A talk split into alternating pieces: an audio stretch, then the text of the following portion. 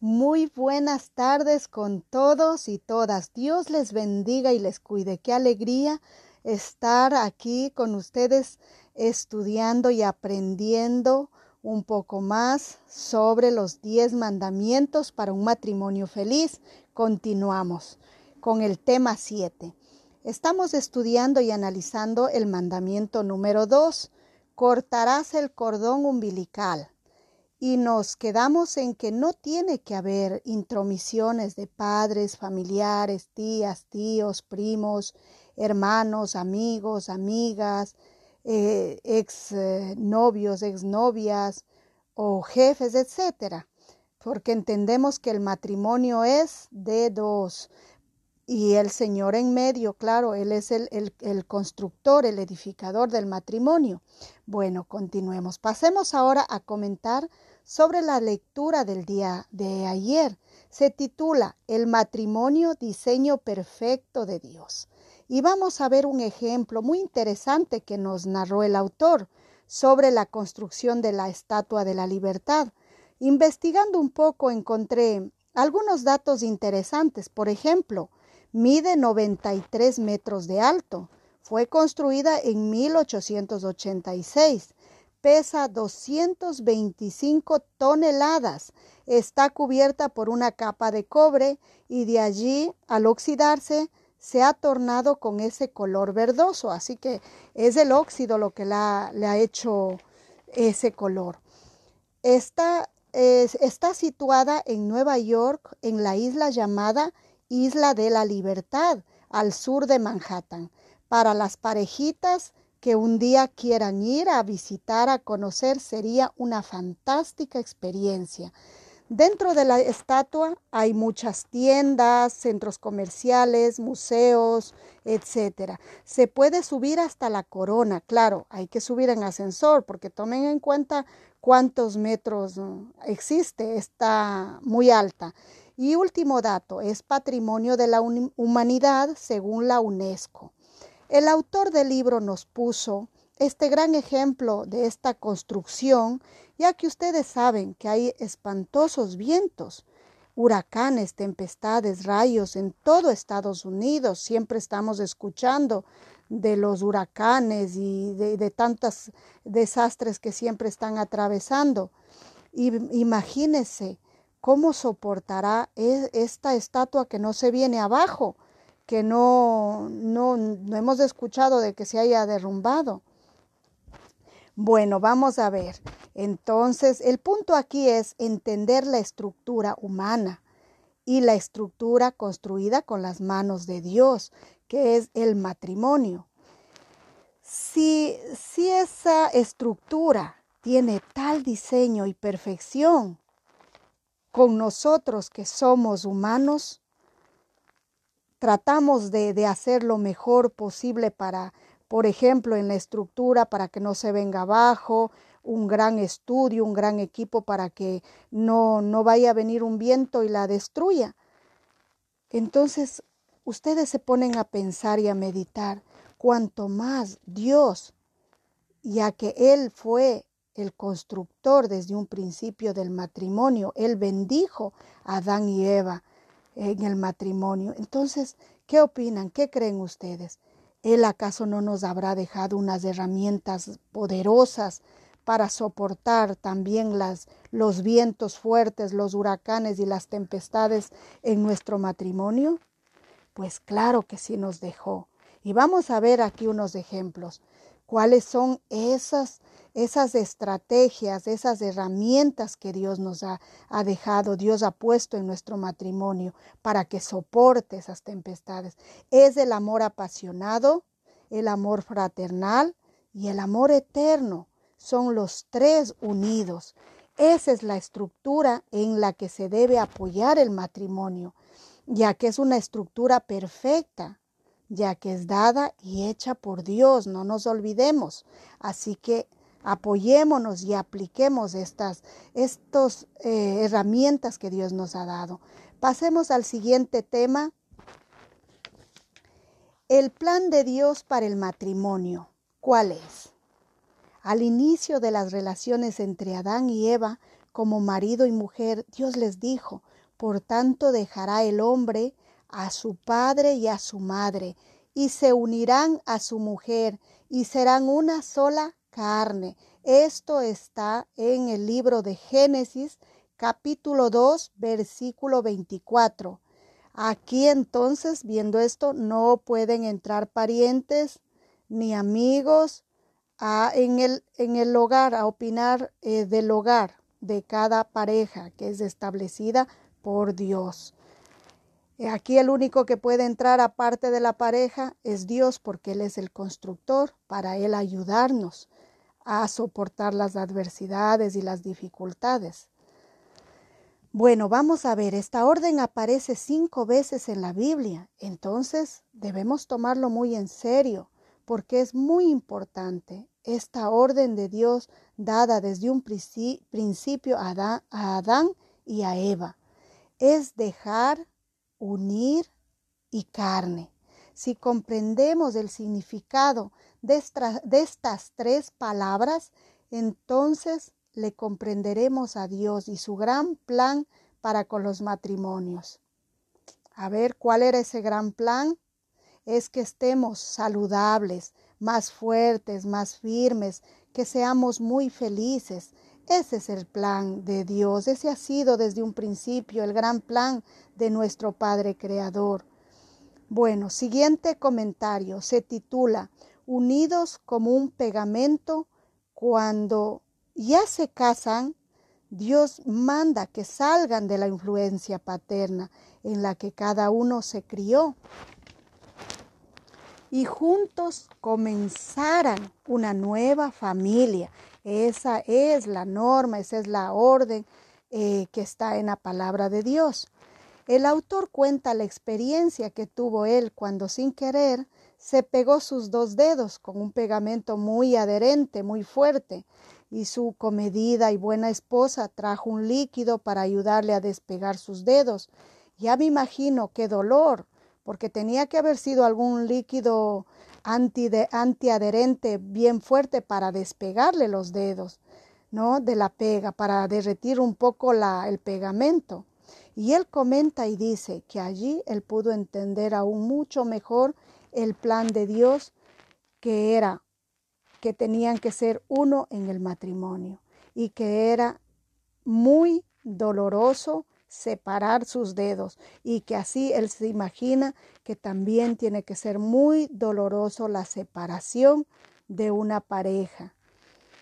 Bueno, así que pobre dedos del, del, del señor autor que tuvo que experimentar para hoy nosotros poder también entender aún mejor y cuidar que ninguno salga lastimado. El último capítulo de hoy es Unidos como una vela. En algunas culturas tienen la costumbre de tener un candelabro de tres velas. Las dos de los lados están encendidas y son pequeñas, y la del medio es grande y está apagada. La pareja toma cada uno su velita que ya está encendida y prenden juntos, unidos, uniendo los dos fuegos, apegando a la vela grande y apagan las pequeñas, demostrando que ya son uno y empiezan un nuevo hogar con esa hermosa luz. Bueno, como dice aquí el autor, tiene mucho significado, pero no tenemos que confundirnos ya que Dios quiere que conservemos nuestra identidad propia como personas, eh, hombre, mujer, dones, necesidades, pensamientos. Sin embargo, cuando ya se casan, son uno para juntos unificando metas, anhelos, proyectos, respetándonos mutuamente las decisiones y ayudándonos a cumplir. Dice, recorramos este camino maravilloso de la vida matrimonial. Y si llegamos a, utilizar bien la estructura que Dios diseñó para el matrimonio, dice que no habrá tormenta que pueda derribar a ningún matrimonio. Qué hermoso. Gloria a Dios. Ese es el anhelo que tenemos que comenzar a aplicar y que Dios nos ayude porque no es tan sencillo, pero aquí estamos aprendiendo y queriendo, queriendo aplicar cada uno de estas preciosas enseñanzas que Dios nos da. Bueno, vamos a leer un par de capitulitos después de haber comentado. Entonces continuamos con la lectura. A ver, vamos a ver la lecturita. Y se titula, Dejemos a nuestros padres. ¿A qué se refiere Dios cuando dice que hay que dejar al padre y a la madre? Primero vamos a enumerar lo que no quiere decir. De ninguna manera Dios nos sugiere que debamos romper relaciones con nuestros padres.